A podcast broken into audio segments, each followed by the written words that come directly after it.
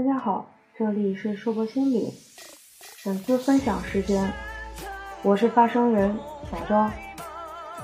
好声音结束了，出乎我意料，但增第一名了。但是我依然喜欢每场都唱周杰伦歌曲的素涵，帅的一批。最帅的是他们的秘密基地，里面聚集了清华的一些高级玩家，他们创作出来的。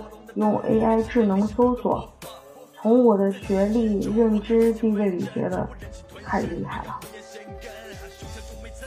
鹿晗是辽宁沈阳人，十六岁进入清华，曾是少年班的成员之一。今年仅仅二十四岁的硕呃鹿晗，已经是清华大学医学院生物医学工程系四年级博士生了。他用人工智能写歌词的尝试，也引发了关于对 AI 的讨论。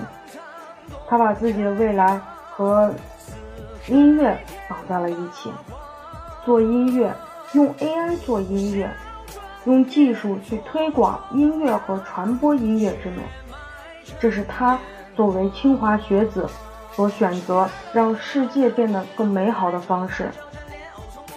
所以大家看。清华的高材生不仅智力高，更怀揣了对全人类的美好愿景，棒棒的。说到年纪，我们不难猜测，我们一般十六岁上高一，十九岁上大一，二十三岁上研一，二十六岁可以考博士。对比一下人家的人生，十六岁上清华，二十四岁四年级博士生，甩了我们不止一步呢。平凡的人们，这里说一下少年班，这是五年学制，不参加中考，直接高考。中国科学院超长教育实验研究基地，坚持用科学的选拔，充分体现超长的特色。据说素涵的学习能力非常之强，在少年班都是风云人物，一直是班长和学生会主席。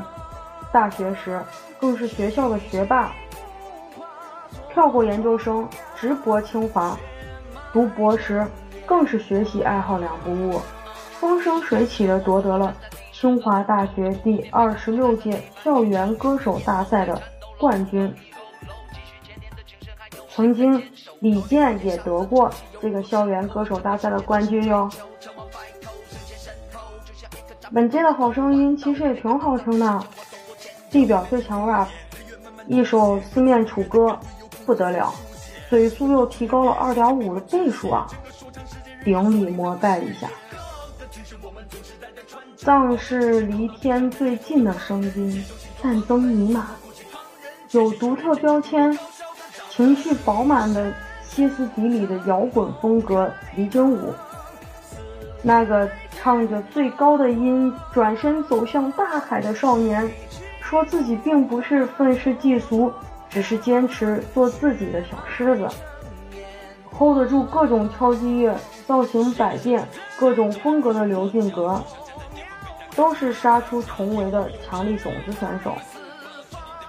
同事一起看节目的时候，他态度鲜明地说：“今年民族音乐肯定要留人，和声团代表了一群幕后的工作人员群体，即使陪跑也要留人。”小狮子这种平凡家庭的普通人群，怀揣音乐的梦想，不断努力的群体，陪跑也是有价值的。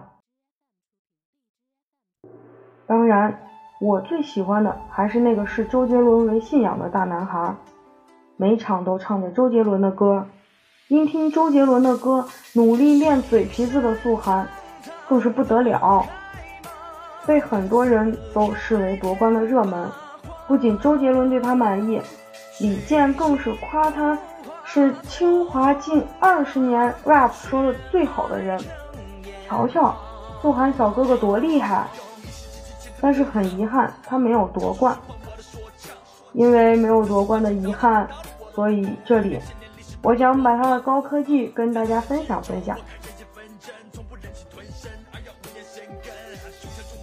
AI 是人工智能的英文缩写，它是研究开发用于模拟延伸和扩展人的智能的理论方法、技术以及应用系统的一门新的科学技术。从事这项工作的人必须懂得计算机、心理学和哲学。以上摘抄自百度，大家可以自己搜索一下。它由不同的领域组成，如机器学习、计算机视觉等等。总的来说，人工智能研究的一个主要目标是使机器能够胜任一些通常需要人的智能才能完成的复杂工作。人工智能的定义可以分为人工和智能。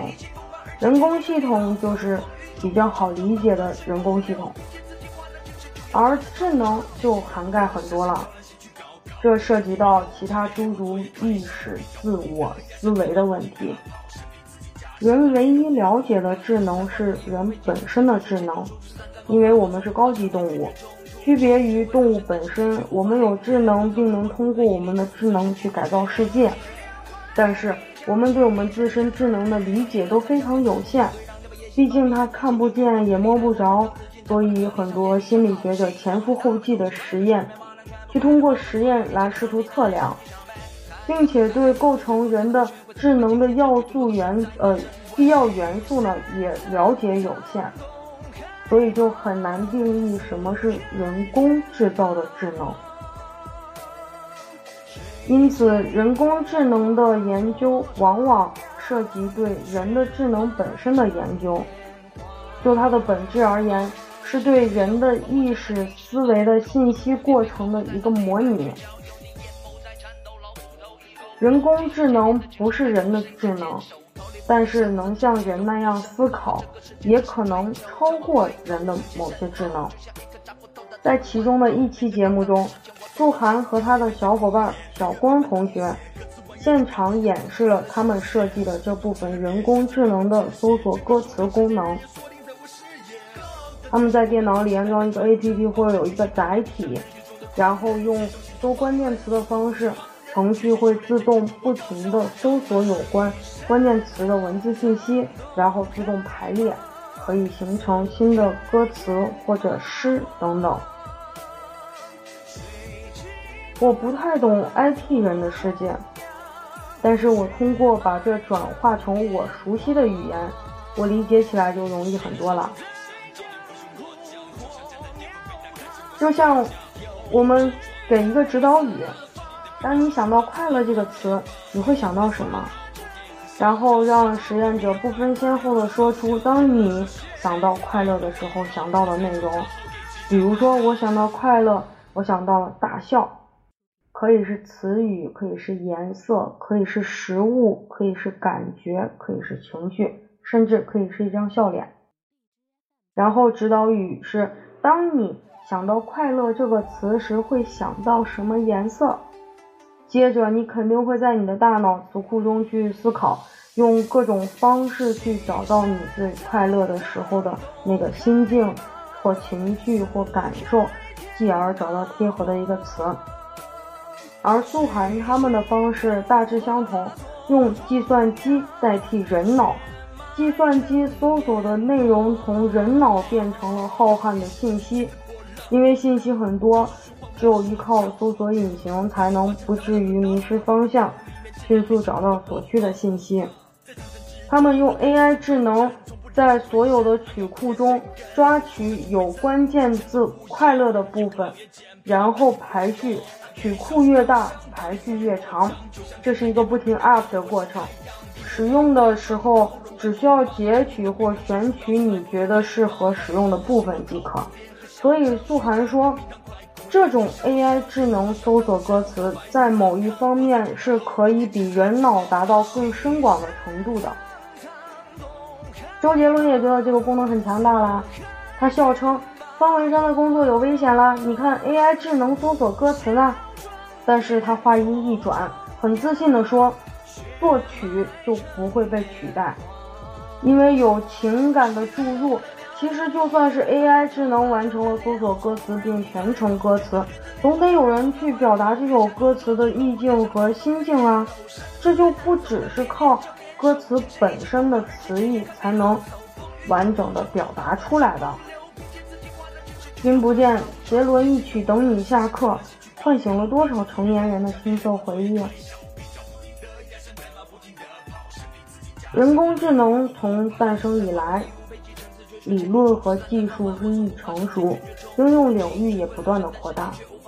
可以设想，未来人工智能带给那带来的科技产品，将会是人类智慧的容器。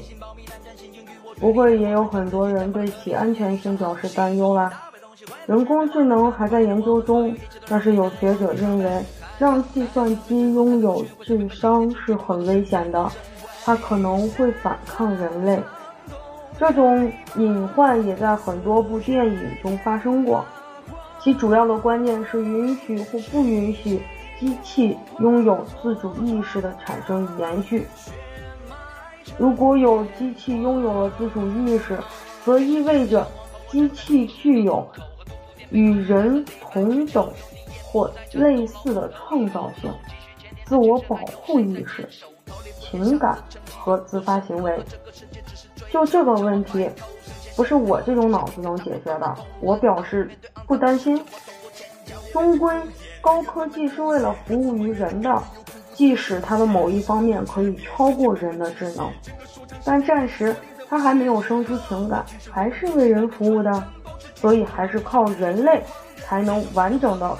表现出情绪情感，而人类最厉害的就是不断的开创研发，他们可以研发出某一方面可以超越人本身的智能化，但是那是因为由更聪明、更高级的发明家创造而来的。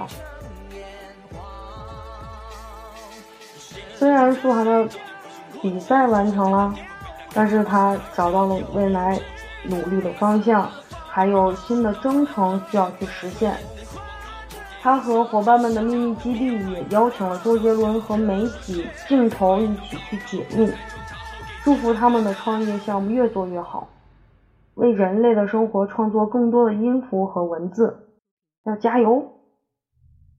这些就是我们今天分享的主题了，感谢大家的收听。不管你在哪里，世界和我陪伴着你。